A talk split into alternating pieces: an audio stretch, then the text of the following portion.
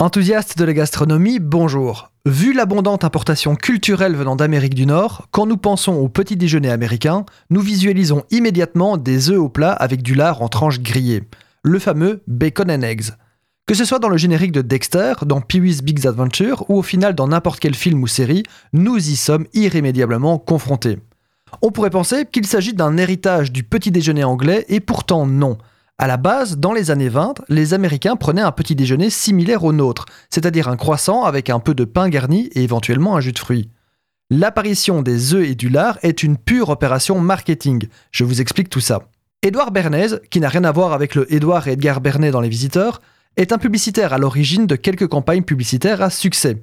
Nous devons notamment à Edouard l'association dentifrice fluor ou encore l'ouverture à la cigarette aux femmes, ce qui lui vaut pour certains d'être considéré comme un des pionniers du marketing moderne et de la consommation de masse pour ne pas dire propagande. Nous sommes dans les années 20 et une entreprise qui produit du lard prend contact avec Edouard Bernays afin de faire campagne. Il a alors l'idée d'augmenter la demande en bacon du pays en créant de toutes pièces une habitude alimentaire. En associant le lard avec des œufs pour le rendre plus attrayant, il écrira à 5000 médecins et nutritionnistes pour leur demander leur avis.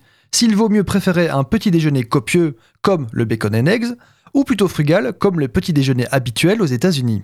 4500 répondirent en confirmant qu'il valait mieux un petit déjeuner copieux, implicitement forcément des œufs et du lard, afin de combler la perte calorique de la nuit passée.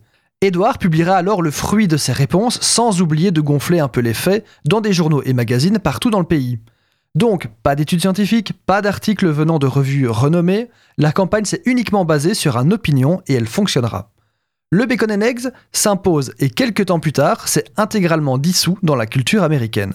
Bien évidemment, le succès tient aussi du fait de l'excellente association gustative entre les œufs et le lard, et que le concept d'associer ces deux protéines au saut du lit n'était pas inconnu en Europe à l'époque. Il est vrai que le bacon and eggs est un déjeuner goûteux et roboratif, pourquoi s'en priver?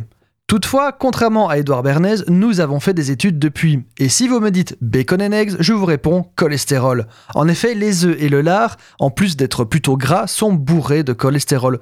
Donc évitez d'en manger tous les jours. Si vous voulez bien manger le matin sans toutefois laisser tomber les œufs, laissez-vous tenter par un chachuka, un œuf au plat cuit sur un lit chaud de sauce tomate et poivron accompagné de pain. Ou alors, faites comme les Anglais et accompagnez vos œufs et lard de fèves en sauce tomate, de champignons et de tomates rôties afin de diminuer la proportion grasse du repas et d'ajouter des fibres.